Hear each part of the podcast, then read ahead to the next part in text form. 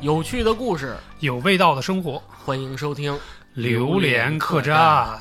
为什么今天这么沧桑？哎，因为这个选不是这个系列啊， 又开始了。 又是你大爷系列是吧？ 嗯好久没更这个系列大啊家好，我是贾大爷啊！大家好，我是王大 爷，两个大爷又出现了啊！出现了。这个好多这个听众都急了啊，哎真说是你这你们怎么还不更啊？就是啊，这个系列我们通常是得选好了这个材料，我们才做呢，是这吧？还得背稿，哎，对对，这个 好多稿都捋长哎，捋长。资料太多了，是吧？哎，哎，你真仔细看了哎是吧？呦，那可不是，看了一晚上，那这是只是一晚上都不止。我看了大概五天吧，哎呦嚯，梳理了一下，嗯，看得我这骂街了， 哎呦呵，怎么世界上有这么多大爷？啊，真是怎么会有这么多事儿？哎是嗯吧呀，太可怕了！悬疑的事儿悬疑是是吧？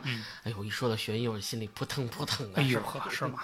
哎，可以对，最近我昨天刚看了个电影，嗯，可能你你早看了，啊，我就看了我看坠了落，坠，落，对。就看得我心里扑腾扑腾啊的。哎，这个电影儿是近些年觉得这个小成本悬疑电影里边拍的比较不错，嗯，这个大家没看的可以看看啊。哎，推主荐要一是下。主要是两个妞儿的事儿哎，啊。两个女的这个作死爬塔的事啊儿，啊你妈你妈，老打的。撒塔的，特别好啊！ 这个哎哎，行了，孙长老，赶紧收了手。收了神通了啊！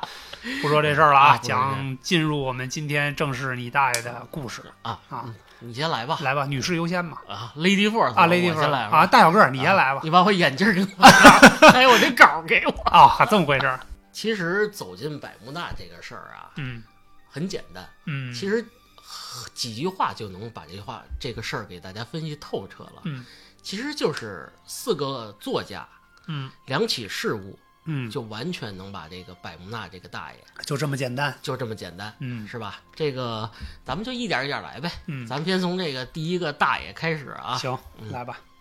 最开始呢是一九五零年，嗯，这个爱德华·琼斯，这爱德是华第一琼斯个大爷啊。哦，他在这个迈阿密的《先驱报》上嗯刊登了一篇消息，嗯，就是美国十九飞行中队嗯在百慕纳地区嗯消失了。有其实很简单的一个东西，比较抓眼球的一个东西，在就报是纸上。文字越短，信息越呃不是那个新闻越大是嗯吧？对对对，啊他也没比较有抓眼想球。没有想到更多的这个商业的东西。嗯我是这么认为，他这个东西确实是这个飞行中队消失了，嗯但是呢，他只是找到这一个信息，嗯，别的信息都没有。那这么说，他也是个标题党是 吧？ 就是主要为了吸引大家注意力是吧？嗯对对对对，你可以这么理解这么这事儿啊。嗯但是其实这件事为什么之所以这个能发酵出来，嗯这个爱德华这个人又被称为这个百慕纳之父呢，是嗯因为他第一次引入了百慕纳这个概念。概念，哎，对对，这倒是。之前人可能那个海域经常出事儿，但是大家谁也没说那个海域有一个正式官方的名字。对对对对嗯对，所以他把这一片海域啊，以这个点 A 点、B 点、C 点联系到一起，嗯这三个点形成一个三角，他给这个听众们嗯啊、或者这个呃观看的这篇文章的人形成为最大的一个概念。嗯，描述出了这么一个区域啊，对经常出事儿的区域。然后呢，第二个大爷就出现了，啊叫文森特·盖迪斯，哎呦呵，还有他的娘 们儿啊 嗨，可以，夫妇 呗，咱能不能说点文明话啊？可以，和他的妻子啊，嗯，妻子、爱人，爱对人，，嗯这两这位这两个夫妇啊，嗯就着这个标题，嗯把美国十九飞行中队这个事儿的嗯，起因、经过以及结结果啊，完全的打开打散，嗯细节描写的非常丝丝入扣，哎呦呵哎，然后再加上一些不停的渲染，啊，把这整个事件推波助澜，嗯到了一个风口，到了一个峰值，嗯也就是一九六四年啊这件事儿整个的就发酵起来了。嗯，被发酵起来了，啊，嗯我呢也给大家大概讲一讲这来个事吧儿啊。嗯嗯，在一个风和日丽的上午哦，上午啊哎，呦我呵，们没有课，没有 课啊，这大学生活是多么美好啊啊啊！自习室上课去了啊，这个美国十九飞行中队嗯，在这个泰勒泰勒，啊中校啊，泰勒中校，咱们不提他的名字了，嗯反正美国人名字也比较拗口对，就啊。泰勒就比较好记是吧？嗯嗯带领着他这个队员嗯进行一次常规的飞行演习任务。嗯他们的飞行任务呢，计划是从佛罗里达嗯，向东飞到巴拿马群岛，巴拿马群岛，哎，再折返回基地，嗯，就很简单的一个战斗巡逻任务。说因飞为它干嘛？ 哎，对，真是浪费油这是这不是浪吹的吗？出事儿了啊！这个万一撞了云彩怎么啊办？哎嗨，真是，嗯，破坏大气层对，就是，就是他刚刚飞出两个小时，嗯哎，他就呼叫这个地面的总台，嗯总台总台，我是 Tyler，我是 Tyler，、有没有听到我的消息？有没有听到我的消息？嗯，我找不着路了，嗨，丢了啊，我我现在只能靠牛粪 吃过日子了可以，啊！然后呢，我发现我我飞的根本就不是那个要去的地方，嗯前面全是海，哦天哪！啊，我彻底找不着回去的路了，哎呀呵，哎，这这是英文说的是吧？啊，对对对我觉得中文说更有气氛对是对吧？嗯对对。然后呢，这个他的副驾驶也喊就赖他。嗯打起来了是吧？哎，最后，嗯，比较可怕的噩耗传来了，嗯这五架轰炸机啊哎，复仇者式轰炸机，啊，复仇者，这个飞机飞机非常漂亮，大家可以查一查啊。嗯，燃料耗尽，也是经典的技巧，悉数坠海，嗯造成了这个比较重大的损失，吧？嗯，就全员都 over 了，全 over 了啊，比较可惜啊。他没搜救嘛？后来搜救了啊这个是出事以后啊，啊，出事以后呢，其实那你不能说这是不救人啊，对啊对，，啊我们从很多的这个电影中也看到，嗯尤其这米国战争片里看，嗯，一个队友我们要救，对，就是哪怕再死一万人也没关啊，系。哎对，这博爱嘛，是博吧爱？我们这个人文关怀得做到位，是对吧呀、我们就开始进行地毯式的搜救。啊，哎，很多的舰艇，嗯很多的飞机嗯都去这相关的海域嗯去救这个去搜救去了这个幸幸存者吧。嗯但是还有一个更不好的消息，啊，其中一架啊 PBM 杠五水上搜救飞机嗯，在救援任务当中也出事儿了。得，你知道这是飞机上啊，赔了夫人又折兵了十三个鲜活的生命啊，就这样没有了。哎呦呵，你这个语气呀啊，呵哎呀，但是呢，嗯这事儿出了以后呢，嗯官方啊嗯一致认定嗯是泰勒先生嗯造成了这次重大的航空事故。啊，为什么这么说呢？首先啊，就是经过调查啊，嗯，泰勒这个人呢有近两千个小时的飞行经验，哎呦，那老老司机了，按理来老讲司机了，嗯老色批了，啊，那嗨呵，就这我跟你都说，不喝酒都不能上天那种。哎呦，得得得得，可以可以啊。啊，但是呢，有一问题，嗯他这性格呀嗯特别的固执，嗯而且呢特别马虎。啊，就是二战期间啊，嗯我们承认他是抗击法西斯的英雄啊，嗯，就在天上飞丢了两 次，还是命大呀，嗯啊而且在多次的飞行训练任务中啊，嗯，经常不带导航仪。哎呀呵导航仪这东西就不用说了吧，啊这是在天上你的命根儿啊，啊还有手表，啊，手表这对辨别飞行方向的东对西啊很很管用的一个东西那。这泰勒先生平时上天都是靠扔鞋嘛，往这边飞是吧？啊我估计也差不多啊。啊，通过这个通话记录啊， 嗯这为什么刚才说那个就来他？啊，就来呀，啊因为就是他的队员发现他的方向搞错了以后呢，嗯两个太原机说：“Tyler Tyler，嗯我是肥猫，我是肥猫。嗨啊嗯那个 你飞错了。啊哎，泰勒先生呢就说了：“嗯我是指挥官，嗯，听我的，听我的，嗯没错。嗯，前面就是那咱们要去那地儿前面是目的地了啊，啊咱们掉个头呢就可以回来了。啊，刚愎自刚愎自用，啊完全根本就不听你这个比较东西。自负是吧？嗯嗯而且呢，最可怕的是呢，越飞天气越差，啊越飞天气越差。嗯嗯，这样又一加剧了这个飞行的这个困难吧。嗯，那等于其实在这个整个过程当中，这是后期调查的一个结果，对是吧？就觉得可能还是这个泰勒本身这个人有问题。对啊，没错儿。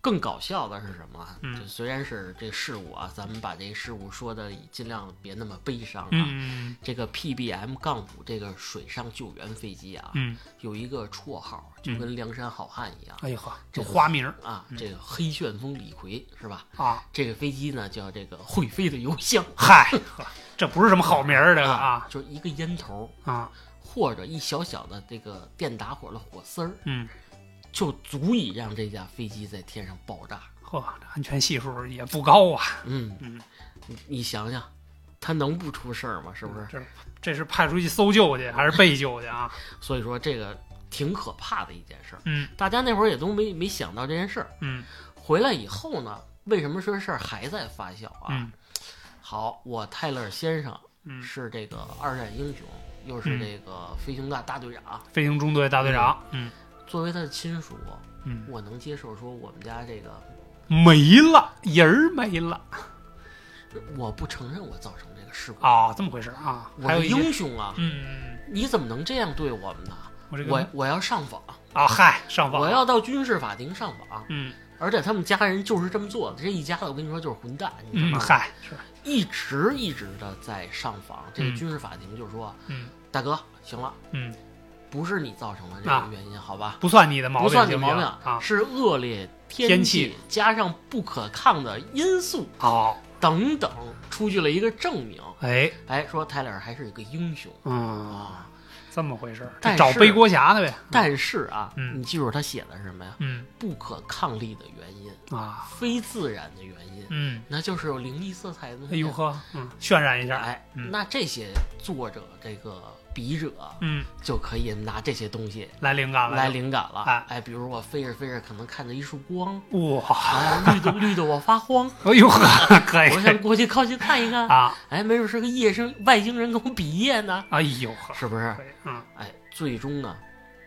好多东西的根儿就起在这儿了。嗯慢慢的啊，就是比如说我看到的啊，嗯比如说一些文章是这么写的，嗯呃，我是泰勒中校，我正在开飞机，嗯我前面我突然看见有一团火，越离我越来越近，啊我我们正朝太阳飞去。哦，这么回事儿，哎，我记得好像你，咱们好像大多数读的对。都有这么一对，段是吧？，就是我我辨别不清别的方方向，向我只知道我在向着太太阳飞去，嗯然后然后呢，更有甚者啊，嗯说这个最后这个飞机在哪儿找着了？嗯在月球背面找到了复仇者轰炸机，嗯，这个事儿回头可以问问中国航天部门是吧？因为最近我们刚去了一啊， 趟，看看那个背后有没有。哎，对，嗯就是有点扯，当然啊，嗯坠机事件不光是这个十九中队，嗯，可能还有什么民用飞机呀、啊，以及其他的船运只，嗯船只等等啊。嗯比如说这个美国的这个独眼巨人号，嗯呃这个运输船嗯也是在这个三角形的区域内沉没的。嗯，什么厄罗厄罗里斯号哎呦呵，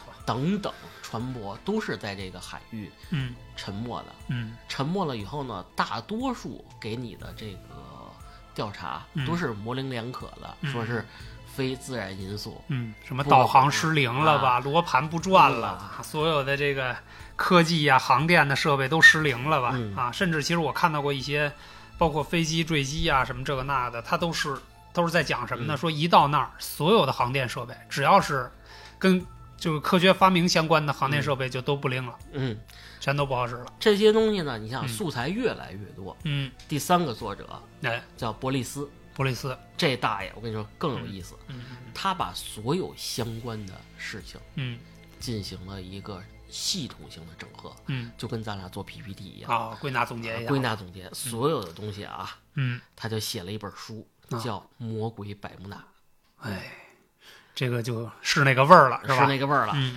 而且这本书呢，在当时啊，嗯销量太棒，嗯。太太火了。嗯这哥们儿除了这个飞机失嗯踪、船舶失踪，他又加下了一些新的，元素进来元是素吧？啊比如说这又个编什么了？这是地磁说，呃第四说，对对对哎，这也是我听到最广泛的一种说法，嗯是吧？说这个海底边有地磁，啊嗯，这个导航到这儿完全就嗯干扰了。对，还有什么水下金字塔，嗯，说有一个金字塔，这是吸人儿 的，哎，对， 就是谁过来吸谁是吧？啊，这个这个三角形的上边一直在吸水，嗯，四剩下的底下四个角在排水。，哇，可以啊哎这个工程这是个太什浩么大装了置？这是啊啊更有甚者呢，嗯就是他把爱因斯坦给搬出来了，啊，说这个这个地方经过这些测算，嗯，这可能是形成了一个空间的裂隙。哎呦呵，哇，这又有科学依据了啊哎是吧？呦啊，有理论依据了是吧？嗯嗯这大哥，我跟你说，有两把刷子啊啊，这个书卖的相当的好。嗯当时呢，所有这个米国人啊，嗯嗯，生活的比较乏味，嗯说白了啊，没事儿干嘛，咱们买本书，这个消遣一下吧啊，，打打牙祭呗，打打牙祭是哎是不是？呃正好又是说这个人类未解之谜的是吧？嗯那就更那什么了，啊但是啊，啊，有的人嗯天生就是杠精，嗯就是这第三个人嗯拉里库什啊这个大爷特别有意思。嗯，你不是卖的好吗，孙子？我就拆你的哎台， 我拆你的台。嗯他出了一本书，叫什么呀？《嗯百慕大三角之谜已解啊，直接就给你剧终了，是吧 别往下写了，直接给你》。嗯这剧终哥了们儿身世其实挺有意思的啊嗯，他是一个博士学位，嗯嗯，后来呢，又经又又到大学当导师啊等等，而且他精通飞行，啊，嗯，本身是个有飞行经验的人，是吧对，嗯而且还是飞机的维修工程师啊，，维修工程师啊哎，很等于资其深了，实其实他就是一个全才吧，可以这么说呢。嗯他为了这个追求真相，查阅了当时啊嗯美国空军、海军，还有这个海岸警卫警卫队、嗯保险公司等等所有的报告以后啊，嗯甚至向有关的人员进行了邮件、嗯，电话询问呀，啊、是吧询问采等等访，啊，对。他把所有东西罗列出来以后啊，嗯他把这个问题抛向了上一个大爷，说：“啊你敢出来跟我，对峙一对峙这事下儿啊咱俩不多赌啊，啊，咱俩就赌一万美金。哎呀呵，那那个年头一万美金还那是是钱儿啊啊，还是钱呢是吧？嗯其实他这里边儿让我看的最有意思的一件事儿吧，嗯他就写了一句话：嗯如果说你所谓的美国百慕大三角区是最危险，嗯，还有神秘事件最多的海域啊，最集中的地方，最该害怕的是什 么人？嗯，不知道。保险公司，办公司啊，他是从这个点切入来质疑的对是吧？啊就是曹哥那个啊，嗨，是啊，可以，那这个就劳埃德保险公司是当时是这个米国这边船舶协会什么等等也好，最大的保险公司。嗯最大的保险公司啊他查到一股相关的数据，特别有意思。咱们拿正经的这破解这个大爷嗯啊，可以啊，如果说你这个海域常常发生这个船难事故，嗯，很应该是拒保。拒保率比较高高是吧？对对嗯他反而查到的数据是什么？嗯，不高，很正常，很是吧正常。嗯，这你就说不过去对了，。这确实是个有力的证据是吧？最后呢，这个劳埃德这个保险公司也发了一个声明啊，嗯告诉告诉大家说，这个地方海海域很正常，嗯没有那么多乱七八糟，请大家正常航行。嗯然后上一个大爷呢，收到挑战信以后嗯，也消失了，嗯根本就不敢站出来应战，其实这个说明也是心虚是吧？嗯心啊，虚。嗯，可能加了很多艺术创作在里边。所谓的其实怎么说呢？这个闹剧啊，嗯在美国七十年代的时候，嗯，就已经告一段落了。嗯不可能再往下传了，大家也不信了，因为在数据和这个证所据证据的情况下呢，人家是不信这个东西。嗯但是这种事儿到了七八十年代，尤其七十年代末期、八十年代初，嗯，通过一些特殊的渠道传到我国以后，嗯，哎，就登顶了咱来们的这个飞碟探索呀、哎，奥秘呀、哎各种百科的首页。哎呦，嗯，这个百慕大这个地方太太太神秘哎了是吧？嗯咱们呢没有嗯又没有这本书百慕大破解的书，嗯，对 不对？光看着悬疑的那本了。而且咱们这边的就编辑老师特别有意思啊，嗯会编很多的这个插图在上面，啊狂风暴雨、大闪电、嗯啊，空气里边弥漫着电磁的气息，嗯，一万多米长的大章鱼什么的， 海怪各种啊。哎，就就都来了。嗯咱们小时候呢，其实我也挺受这个影响的，嗯嗯，对，就是小的时候，我第一次听说百慕大的时候，还比较信啊。说实话，我我觉得百慕大这个东西本身，大海就是一个特别神秘的地方，嗯尤其是在特殊天气的情况下，这个狂风大作呀。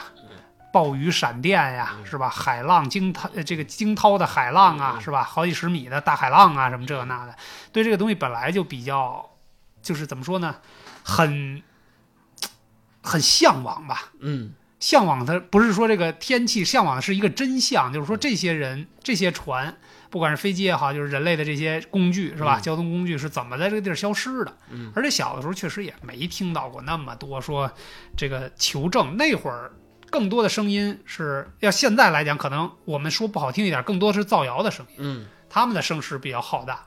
而且那段时间，毕竟我们也还小，比如嗯七八十年代或者八九十年代的时候，我们可能还都是吧？没有一个主观的判断事物的能力，嗯哎，所以经常是被这样的东西忽悠嗯啊。当然也很美好啊，这对种东西啊我，我他给我这个就是真的年少的时候，啊，对，就是嗯，我那会儿就跟我父亲说，以后咱们旅游的时候，咱们不能去这个地方。啊，对对对对，是很恐怖啊，很恐怖哎觉得就虽然向往，就是大家都有一颗探索的心，嗯但是呢，确实觉得哎哟，这地儿太恐怖了，可得绕着点儿走。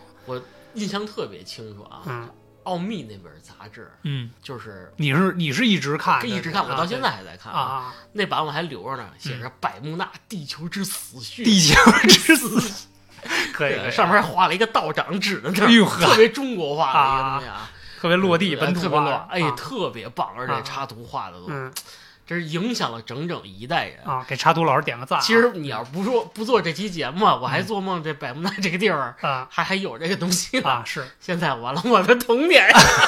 对，就可能这是这个对我们年少的时候有这个比较深刻影响的一个嗯比较悬疑啊这样的一个地带吧嗯啊咱们那会儿看的那个电影，啊嗯。呃，恐怖游轮、啊，是吧？啊？无限循环的电影儿是吧？嗯其，实要把这东西套进去，比如我这船驶向了这个百哎百慕大地地区区啊，然后出现了这些悬疑式哎幽灵船啊，什么这那的是吧嗯我？估计那个导演也看过相当相关的资料，啊，也可能吧，嗯啊，反正对都是写这个海上的这些事儿的是吧嗯？有点意思。啊，你这个互相一勾兑是吧嗯？这个故事就更精彩了。嗯嗯嗯当然，在我们小的时候啊，有两个主题是最吸引我的，一个是百慕大，所以这期节目我本身还是比较，我个人是比较感兴趣的。嗯确实，这两个点都提到了，一个是百慕大，这么神秘这么多年是吧，嗯一直萦绕在心头，现在被解了，突然觉得好像哎呀，也没什啊么，也没什么是吧？嗯啊，但是第二个呢，到现在为止啊还是个未解之谜，嗯，是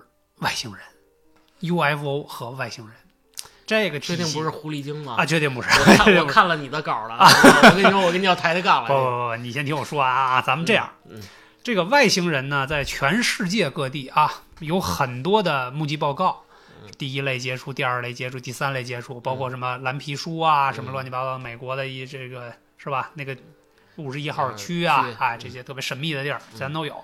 但其实咱不说国外的，咱说一国内的嗯，中国三大 UFO 神秘事件之一， 八里庄旭哥这儿去被外星人劫持 事件是吧？啊哇，你这事儿并导致旭哥怀孕， 啊，这旭哥要骂街了啊！这个不是啊，咱正经说，旭哥加班呢。发生在 旭哥加班呢啊，为人民服务，发生在中国河北的一个谁谁在背我飞行事件，哦，外星太有人名了。啊，这个这个事情，哎，超越了八里庄旭哥被外星人劫 持可以可并以，导致怀孕事件。行可以嗯啊，真不错啊，还真倒过来了是吧？ 这个事件呢，我原来啊看过，但是原来其实没太在意。但是当我第二次再看到这事件的时候，真的有很多点深深的吸引了我。嗯这就属于一个第三类接触事件，就是真正和外星人有面对面的沟通和交流的事件。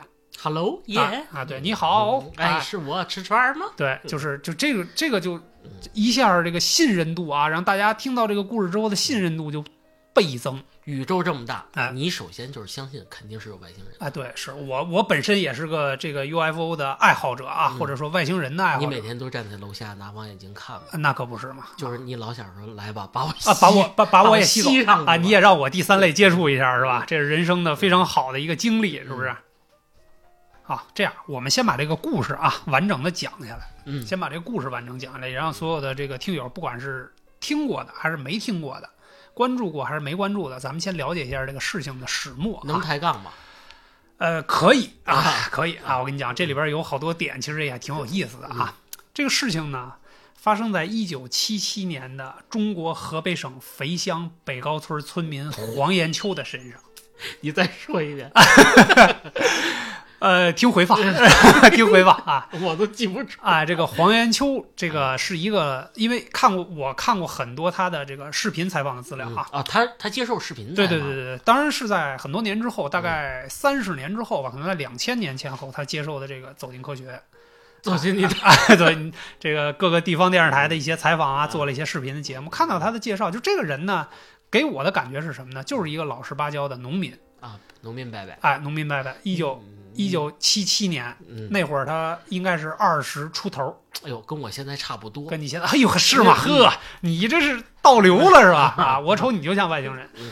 然后呢，当时呢发生这个事儿的时候呢，他呢刚说好了一门亲事，啊，哎，二十多岁小伙儿是吧？马上准备娶媳妇儿了，都说好了这事儿。嘿，哎，激动啊！结果这个事情出现了变数。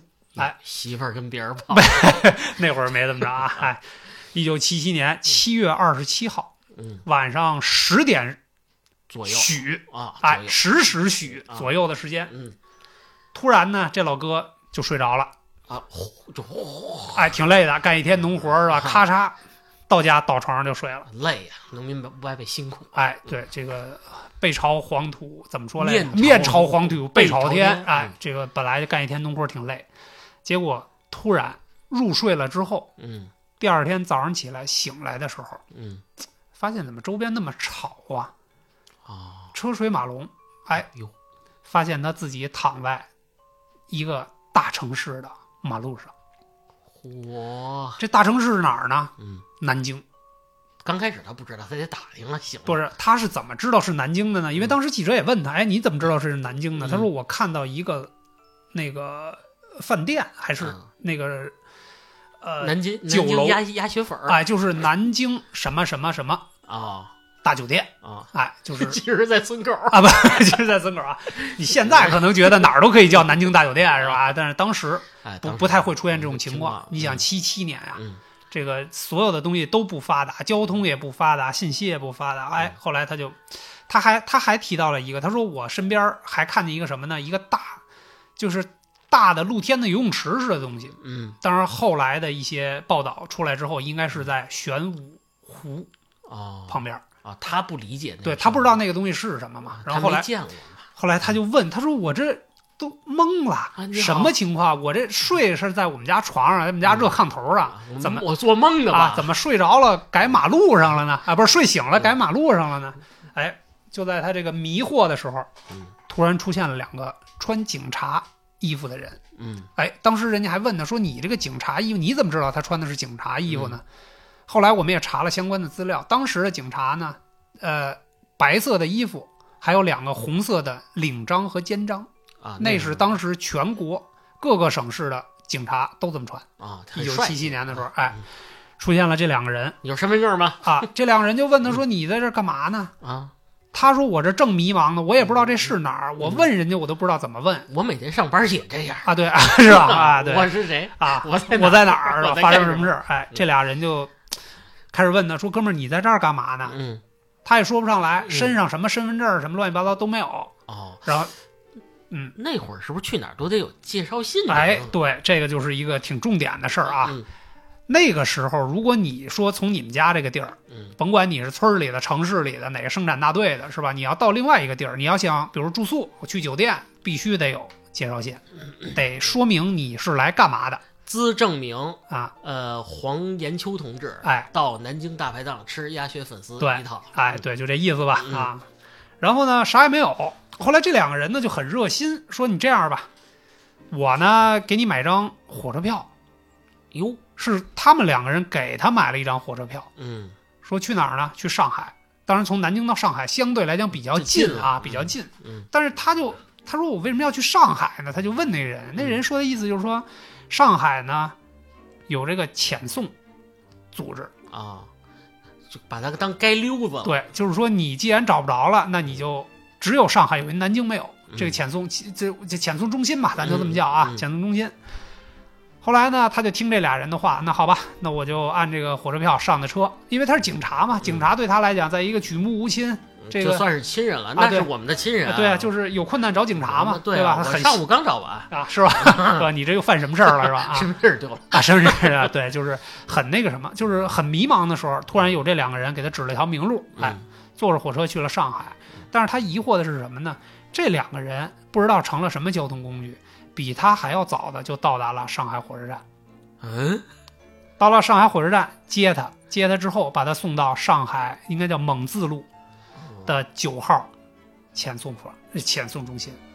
太诡异了，啊哎，，特别诡异。嗯然后咱们话分两头说啊，他家乡的人嗯就说：“哎，这哥们儿怎么昨儿晚上好多人都看见他了，看见他回家了？二十七号晚上嗯看见他回家了，，哎，怎么第二天这人就没了呢嗯？”就在这各种找，他媳妇儿得找他。他他没媳妇儿啊，那会儿还还不是他没结媳妇儿，呢哎，还没结婚呢，对吧？就是这个老哥一个人儿，呃但是村民就说，哎，这人失踪了，老黄没了。哎，老黄没了，嗯找找找，找了半天嗯也没找着，嗯，周围可能这个十几公里甚至几十公里的搜索范围，啊就在村儿周边。对，都要找，都找完了啊，没丢有。个人是大事儿哎，。对啊，那会儿生产队嘛，对吧？每天得得上工，得记工分儿啊嗯。哎，人说这人突然没了，就在大家想报警的时候，嗯说这人失踪了，嗯突然收到了一封电报。啊，当然，这个电报是在这个人消失了十几天之后才收到的。哦，一直没找着等于。对，但是为什么失踪了十几天之后才收到这份电报呢嗯？因为上海这个遣送所发这个确认电报的时候是发错地儿了。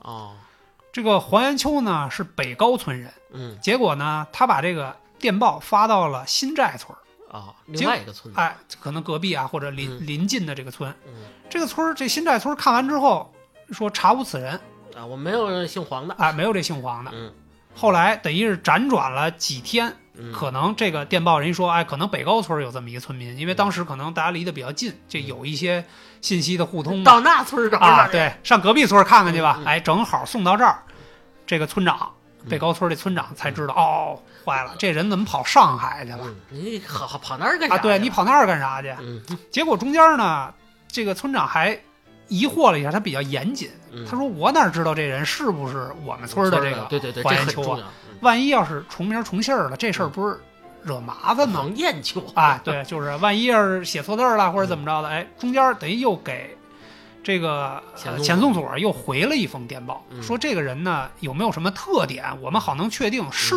嗯结果呢，再回来一封电报，从这个遣送所回来的电报说，这个人胳膊上有一个胎记。嗯，哦，这村长一看，哎，是他。还真是他。嗯结果呢，就派了三个村民嗯一块儿去，然后也找了当时在上海那边有一个关系户，嗯是他们村儿的人到了上海，这个人打叫工啊叫吕海生，是部队的，啊，不对的，部队部队上的人，可然后靠，绝对可靠。他正好在上海，嗯所以就村儿里派了仨人，再加上这个吕海生嗯，一块儿去这个遣送所找到了黄延秋，真在那儿了哎，把他给送回来了，啊，送回来了，送回来了，哎，真不错。回来的时候呢，可能都已经十几天之后了，嗯嗯大家就因为村儿里嘛，对吧？嗯这个封建迷信，当时这个思想也比较那比较严重，嗯，大家就开始议论说这哥们儿啊，肯定是受不了。哎，呃肯定，劳要不然作就是自个儿跑到上海去了，要不然就是劳作太累了，嗯是吧？这个想偷懒儿怎么怎么样，嗯啊跑偷奸上耍去滑去。了。但是大家回头看的时候，这个证据啊，嗯确实确凿。嗯这个遣送这个遣送中心发回来的电报时间，虽然是在这个新寨村耽误了那么多天，嗯但是其实发回来的时间是七月二十八号，哦，那也就是说，他七月二十七号失踪，二十八号就出现在上海了。就一天的时间。就一天的时间，嗯所以大家就觉得说这事儿你，你要是编编这个谎话骗人也好，或者怎么样也好，它也不合逻辑呀、嗯在七几年没有高铁，嗯火车是有的，嗯，绿皮。哎，绿皮火车速度肯定没那么快。嗯这个肥乡到上海的这个距离大概是在一千公里上下。那就是说坐两天火车还得多，肯定。对，你想他第二天早上起来出现在南京街头的时候是七点，那也就是说从他十点睡觉到早上起来七点，中间一共时隔了九个小时。这九个小时以当时的人，不管是交通还是说这个财力，因为当时从郑呃从肥乡到南京的火车票。大概也得大几十块钱，嗯，那会儿大几十块钱对一个家庭来讲，那可是真正一笔巨款，嗯啊巨款就相当于现在一万两万的，就那种概念啊。他也拿不出来那么多钱，因为当时大家都没钱，嗯，这么穷，所以说这个事儿呢，大没钱家就娶什么媳妇儿？嗨， 呃，够娶媳妇儿的 钱啊，就是大家就比较疑惑嗯，这议论纷纷。结果他这个媳妇儿呢，本来说好这个媳妇儿嗯，因为这事儿黄也了。给黄了，哎人家呀，他这个腰啊，人家就觉得哎，这人是不是神经病。是不是有点毛病啊啊？哎，结果呢，就在这个事儿呢逐渐平息下来之后，回来之后，嗯他这个黄延秋本身自己也一脸懵啊，什么情况？我怎么睡一觉啊我就跑的我这唱着歌吃着火锅啊？对啊，我怎都怎么怎么就跑南京去了是啊吧我？都没吃上鸭血粉。哎当然不理解也好，嗯怀疑也好，或者任何的猜忌也好嗯，大家都归于平静了之后，嗯黄延秋就觉得那媳妇儿也跑了，算了，好好干活吧。嗯，他以为这个个事儿就结束了，嗯结果嗯第二次又出现了，还是在一九七七年嗯，九月初，两个月，哎，差不多嗯两个月左右的时间嗯，九月初这个事儿又发生在他身上了。嗯据这个当地可考的这个史料记载啊，九月八号。嗯为什么这么说呢？是因为当天晚上村里召开了生产大队的会， 啊我以为是村长过生村长过生日送礼去了是吧？啊，对，日，送送礼人儿哎来了开了这个会呢，这个会当天又是开到了晚上十点多钟，啊，那会很重要。哎，很重要，生产大队的会嘛嗯，当时这是最重要的事儿。啊秋天嘛，该秋收了。哎，就是你看看，嗯哎，然后生产大队这个会开完了，十点多钟，这个黄延秋呢又是累的，不行了，哎，不行了，老开会哎嗯呀、，到家 倒头就睡，嗯，又睡了，睡就睡吧，嗯一睁眼嗯又出事儿了。嗯大概啊，据他自己的采访上嗯，他原话说的是，人家问他说你是转天早上起来到，大概你知道几点吗？他说反正是凌晨，大概是两三点的样子。嗯，他出现在哪儿了呢？出现在上海火车站，瞬移了，哎，瞬移了。两三点呀、嗯又是几个小时的时间，嗯，从这个十点到两三点，这时间比上次到南京还要短，开床麦嘛，五六个小时的时间嗯出现在上海火车站，他又懵了。嗯一醒，但是他去过火车站呀，嗯，他他从南这京地儿我熟，啊，这地儿我熟我啊，吃过小笼包，哎，真是，他就到了上海，结果他一到上海醒来之后，还是那俩很巧警察又碰到那两个警察了。啊，这两个警察呢，跟他说话、跟他沟通，都是用他的家乡话说，就是他的河北肥哎乡，河北肥乡的这个口口音音啊，，比他还正呢，是吧？嗯中不中是 吧？嗯就这，你怎么又来了你啊？哎，结果呢，他跟这两个人说说这样，我在上海有个亲戚，嗯，这亲戚是谁呢？嗯上次上海部队驻扎的这个吕他们乡吕海生儿，哎，他们乡这个村儿里边的这亲戚吕海生。嗯结果这两个人呢，就带着他从上海火车站出发，又跑到了吕海生的这个兵营宿舍里。这怎么找着的？哎，这个事儿就奇怪了嘛嗯，因为这个特熟就找到了，啊、对他呢是这两个人带着他去的。嗯，然后呢，其实吕海生是没有看到这两个人的。真正到了部队之后嗯啊，到了部队之后，因为部队嘛，当时这个地儿他所驻扎的部队是杜月笙的祠堂，嗯就是杜月笙祠堂在这个上海解放之后就很有被名儿啊哎应该征用了嗯。这个地儿很偏。嗯当时呢，这个据这个吕海生自己说，说从上海火车站出发要先坐什么六十五号、六十五路车，嗯然后再要坐那个渡江的轮渡，然后过来再坐好几趟、三四趟车，啊，他记着，对他当然知道，他在上海嘛，嗯他他相当于在上海生长生生长了很长时间嘛，生活了很长时间，他知道这个东西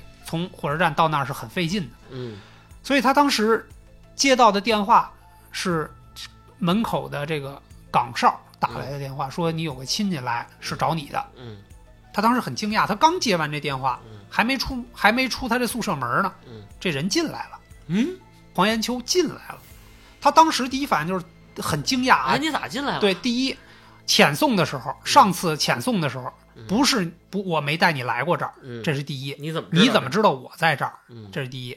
第二呢，是以你对上海交通情况的了解，嗯你肯定不是是不可能什么六十五号车又又什坐么渡过江轮啊轮渡啊，又嗯这个那的，这一趟活儿过来。好，第三个惊讶的点是什么？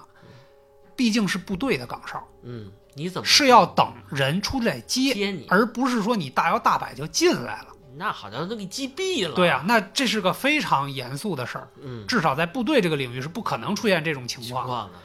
结果在后来呢，采访这个黄延秋的，黄延秋是这么说的：说这个是这两个人带我进来的，嗯坐车都是他们带着我。嗯当进入部队的岗哨的时候，嗯这个岗哨所有的人就融入无人之境，就好像他们三个人是透明人儿似的。嗯，穿墙啊，能就过不不，当然倒没穿墙啊， 就是确实是大摇大摆的从这个岗哨这儿走进来的，但是所有的人就跟没看见他们三个人似的，人家解放军战士还正正常站岗，哎，他们就对嗯对嗯他们就晃晃悠悠就进来了，哎，结果这吕海生呢说，那那既然来了，我就接待吧，嗯，煮了一斤挂面，还特别清楚，哎已，经特别清楚，煮了一斤挂面，然后这黄延秋呢二话不说，切了咔嚓一斤挂面全吃完，嗯吃完倒头就睡，嗯等睡醒了之后，他在这个吕海生在问黄延秋的时候，这什么情况啊？嗯你怎么又来了？嗯你怎么还能找到我这儿啊？嗯，就咱把俩他也心不里是特别对，熟咱俩也不熟啊，我只是这个老乡而哎，已，对，这个村儿里当时派给我任务，让嗯我去送你一趟，你怎么嗯跑到我这儿来了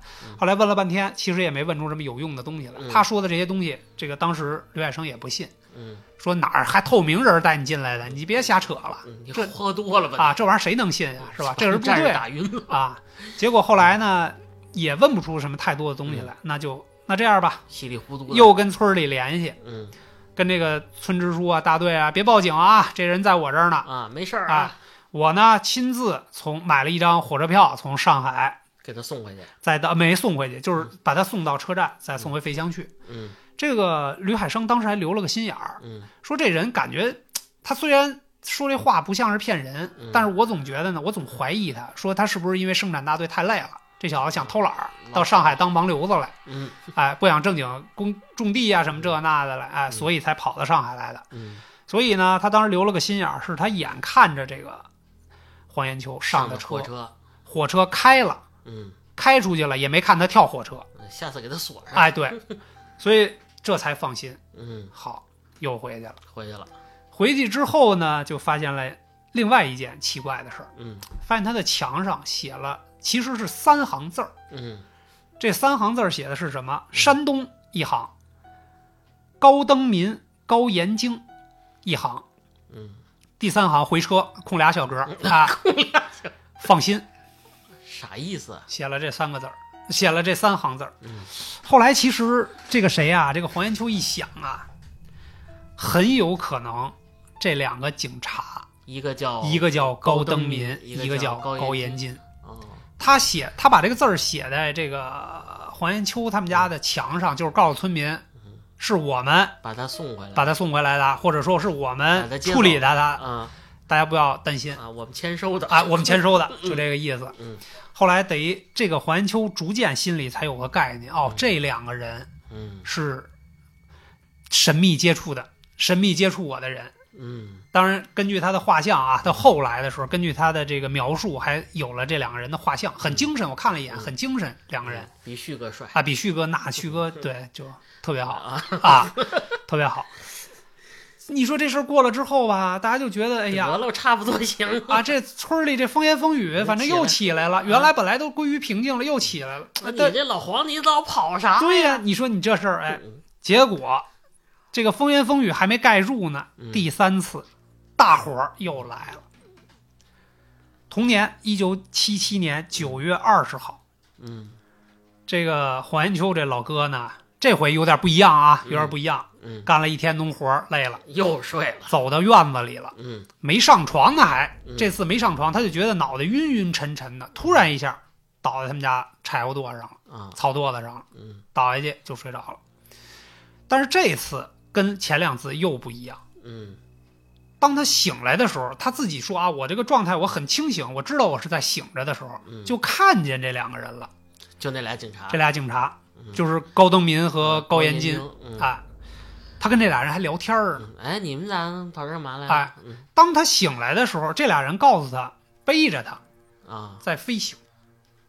我然后落地的时候告诉他，嗯，这个地儿是兰州。咱们先吃碗面，哎，咱先来个兰州 料理是吧？兰州拉面。嗯，哎，宽条的，对，就是他当时也很疑惑，就是这两个人有的时候他他会他问问题的时候会回答说，你看这你们俩背着我这是带我要去哪儿啊？嗯，他说兰哎，兰到了州兰州了是吧？嗯要不然他也不知道这是哪儿啊嗯，对吧？好，到了兰州了。到了兰州就跟他说：“你 吃面哎，你为什么背着我？为你带我来是干什么？嗯说你这样，我们呢是要带你用几天的时间游遍中国的各大城市，带你走一圈儿。这好心人，哎，嗯嗯结果呢，在未来的九天时间里边，嗯从九月二十号开始，他们分别去了哪儿呢？兰州、北京、天津、哈尔滨、长春、福州、西安等，一共九个城市，九天。你看啊，那就说明他这九天他发生了什么事儿？嗯，他吃过兰州拉面、哎，北京烤鸭、啊、狗不理包子、狗不理、理包子，哈哈尔滨红红肠儿肠、 长春烤鸡架啊，子、烤鸡架、呃福州啊呃毛肚、毛肚儿喝了，还不能螺蛳粉儿，好不好？啊 西西安安来泡碗馍，泡馍啊哎，最后荡漾了一下， 荡是吧漾？了哎，对，九月二十八号，这俩人又把他飞 飞回回来了，啊背着他飞回到他们家这个地儿。嗯，又回到这个北高村儿，哎，被告你村。啊还是吃馍吧。中间其实他也就是我看到对于这个黄延秋本人的采访的时候，嗯他还说呢，他说我跟那俩人聊天儿，这两个人因为中间毕竟是有一些城市是要住宿的，嗯就刚才我们也提到了需要介绍信啊什么这个那的，这两个人在他的眼里非常神奇，嗯他到哪儿的人，到哪儿就跟当地的人说哪儿的方言，而且在住宿的时候拿出来的介绍信嗯从来不打磕巴，嗯从兜里掏出来就是介绍信，比如说到到北京了，嗯，掏出一张介绍信。那可是随便能让你住的地啊对呀儿吗？对啊，到天津了有介绍信，就嗯到哪儿都可以，而且用当地的方言跟当地的，比如说宾馆的服务人嗯员对答如流。啊，就这个事儿，他觉得很神奇。嗯然后后来他还问那个外星外星人啊，问这两个警察说：“你们能不能教教教我这法儿啊，嗯，变戏法儿啊啊？能飞呀，我也能挣点钱这哎呀。啊叫缩地术。”后来那两个人严严严肃的拒绝了他，嗯这不可能，嗯这个事儿你不要想 了。嗯，我们是神仙。哎，我们是神仙，嗯带他玩完这一圈儿嗯回来之后，嗯，到九月二十八号，这个传奇的故事才算是告一段落。哦，就后边就后边就再也没有这个外星人福利了哎，没有这福 利了。对嗯，当然这里边有一个细节啊，他到北京的时候，他特意描述了一下，因为北京嘛，首都，嗯全国人民都他能说得上来吗啊，对对，他能说出来，因为什么呢？他说当时到北京的时候，降落在华表旁边了，哟，长安街，那你这家伙，对，一下就看见这个是吧？啊大中国的心心脏了，脏啊哎，中国的心脏了，首都啊最美、红色发源的地方，哎啊，神圣的地方，这里边他特意提到了一点，嗯当时我在长安大剧院还看了一场戏，这个戏的名字叫《逼上梁山》。哦逼上梁山估计是段是是个山东的戏是吧？啊啊，逼上梁山也正好应和了这个山东高登民高延金。嗯，那那这个事儿戏有有能查到那天的戏哎，吗？是，这就是后边咱们需要解密的事儿。这个故事完完整整的叙述完了，嗯啊，大致就是这个样子。这大爷太有意思了，对这个事儿是什么时候被全国人民广为流传的呢？嗯是有一篇报道嗯，这个报道的第一负责人就是第一采访人吧，嗯是一个叫季建民的人。嗯这个季建民是河北的 UFO 爱好者的这个呃哦 UFO 什么会那叫会员单位的啊是一个会员，会员，对，就是自自然爱好者，哎，超自自然爱好好者、，超自然爱好者吧，对，嗯现在一个民间组织。但是这个人很热情，很热心。然后他是采访到这个这个黄延秋的第一手资料，然后他写了一篇文章。这篇文章就是把刚才我们叙述的这个故事完完整整的写了出来。嗯写了出来之后，大家觉得哇，这事儿太神奇太了。神奇了，哎，但是当时就有人提出质疑了嗯，说你怎么知道这事儿就跟这个外星人有关系啊？嗯，万一是两个狐狸精呢？，对，万一要是什么别的事儿，你怎么就能肯定是外星人呢？嗯因为这哥们儿呢，这个叫季建民的这个人呢，嗯本身就是个 UFO 的狂热爱好者啊。当然，这里边一定有他主观、臆断或者加工的成 分那季建民是不是脑袋上扣锅那种？啊，对，可能是 啊。呃，包括采访季建民的这个报道我也看过，嗯那人呢，反正就感觉确实是个狂热爱好者。嗯感觉有点偏执，甚至有的说的这些东西呢，大家可能都觉得，哎，这哥们儿有点疯了神经了啊，嗯就那个感觉。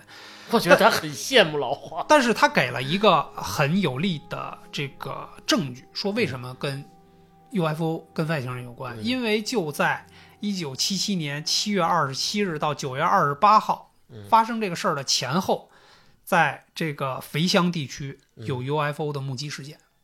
他调查到了，对，这个是他们 UFO 那个协会里边嗯的这个共享的资料，哎，所以就很明确的，他说这事儿一定跟外星人有关。嗯再加上他们能飞，他们能够在几个小时之内飞几千公里，甚至在九天之内飞了整个行程有上万公里。，这可不是一般人能对做，这不是一般人能做得到的。嗯这个故事讲完了啊，这个听下来，当时我听到这个故事，我觉得太不可思议了。因为什么呢？因为确实是有证据。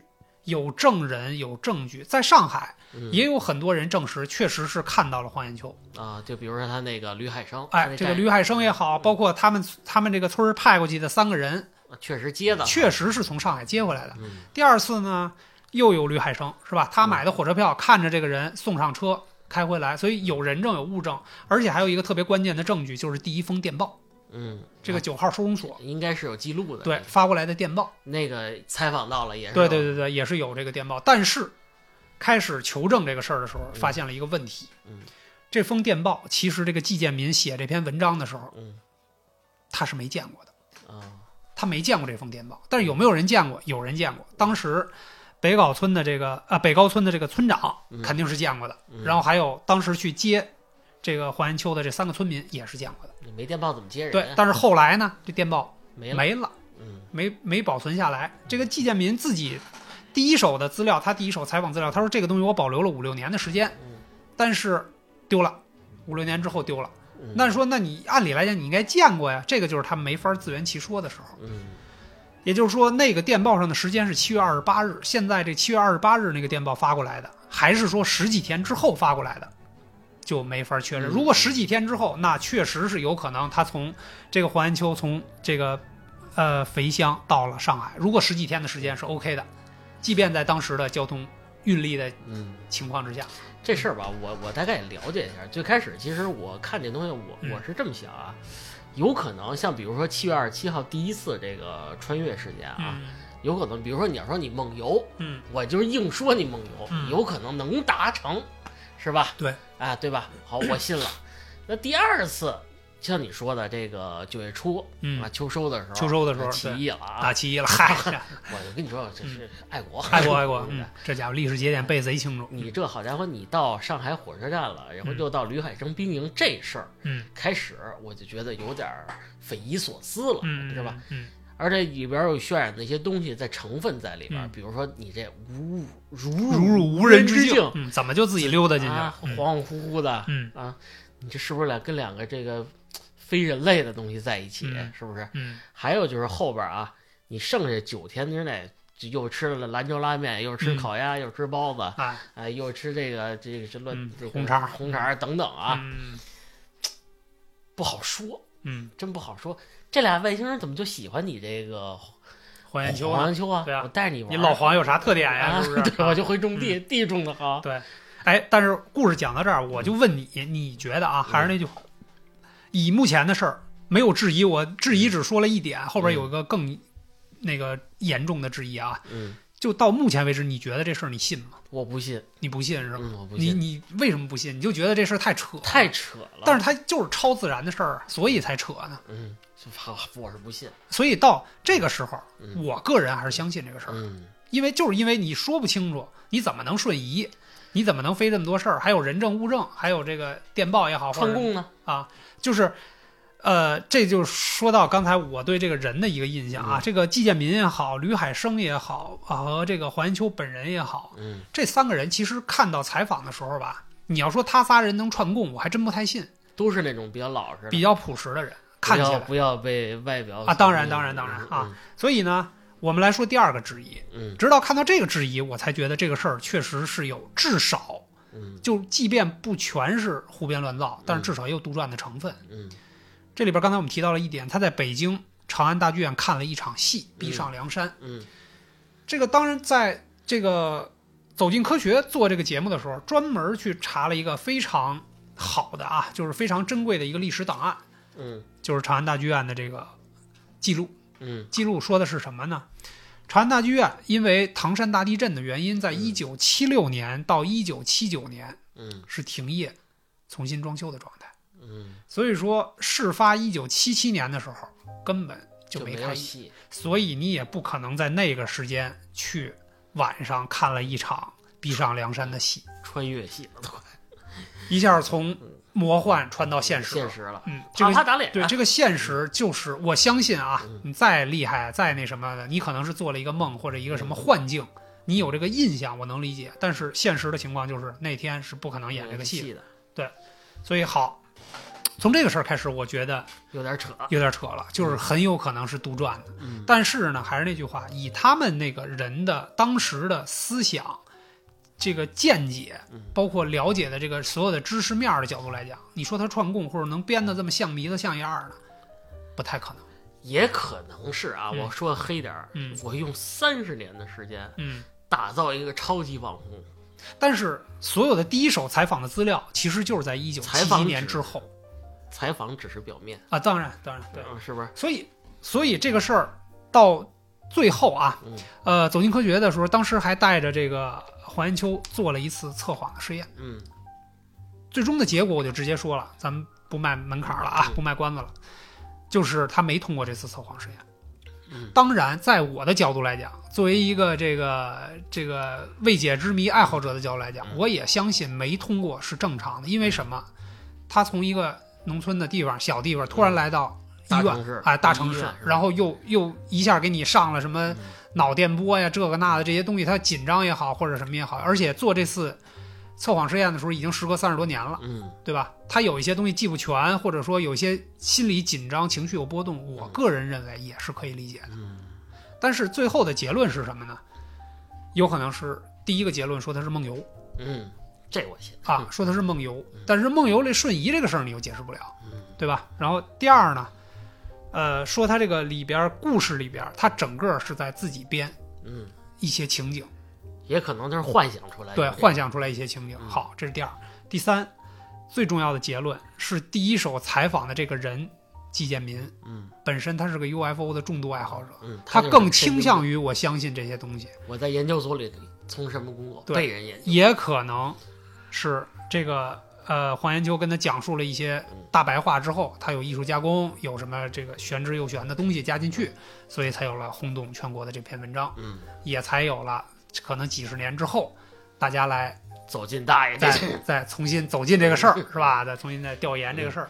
但是最终的结论呢，很遗憾啊，就从科学的角度来讲，尤其是这个走进科学，最终的结论就是说这个事儿其实应该是以编故事为主，嗯也这个罪魁祸首应该还是说这个季建民，有问题，哎，他自己编的这个整个对采访之后整个编的这套故事。嗯但是作为我个人角度来讲，我还是相信这个事儿嗯有，因为有科学到目前为止解决不了的事情。嗯所以我相信这个事儿有真的成分或者真的可能性，而且它真的是消失了那么长时间，嗯又真的是从上海接回来两趟，而且当时就是说，刚才咱们也提到啊，说这个经济能力啊，他一个农民朴实的农民，他嗯当时说花几十块钱买张票跑到上海，往返回来就要过百了，嗯，他去了两次，举村举啊全村的经对， 全村儿一人给他捐多少钱，他都未必去得了。所以我认为这里边确实还是有一些比较魔幻的东西。当然，故事已经结束了很长时间了，这个黄延秋现在生活也都回归平淡了，嗯是吧？媳妇儿后来怎么娶着了，我就不知道了。没没准现在住百慕大呢，啊，这 住百慕大，上百慕大捕鱼去了，是吧？啊，对，就这个故事很精彩嗯啊，很抓人。所以虽然这是已经被这个科学定论的事儿，但是在我个人心里，我还是认为有些嗯疑点是解释不了的。嗯我选择相信啊，好吧，我还是不信，啊，还是不信、这个大爷，啊，对对对对对 啊。对生活当中呢，我们要相信科学，是吧？嗯啊但是对一些这个非自然现象或者科学解释不了的事儿呢，也存有敬畏之心。嗯我保持乐观啊，，保 持乐观，对对对，这个有有热忱嘛，对吧？嗯这也算是一个个人爱好嘛。你像 UFO 也好，包括其实 UFO 像什么罗斯维尔啊，包括蓝皮书里啊，好多东西，其实我个人认为啊，真嗯的挺吸引人的。不好。呃不 好是吧？别看八里庄旭哥被啊外星人劫持并导致怀孕事件， 可以，可以，可以啊！ 对，就是因为这个 UFO 相关的事儿，如果未来大家感兴趣的话，也可以多给我们留言，我们也可以再整理整理别的故事啊。对对对对啊有很多很精彩的故事。嗯然后如果感兴趣的话，我可以给大家搭一点这个偏灵异向的东哎西。呦呵，你啊，瞅我跟瞅你说，我跟你说可老好了啊，嗯啊是我看你就挺灵异的是仙吧？儿了都。 其实我就是高登民，哎呵，可以啊， 你是高我是高延延金是吧？特别带着老黄咱飞了。啊，可以可以，好，好吧，那这期就聊这里，得嘞感，谢大家收听，好，拜拜。拜拜。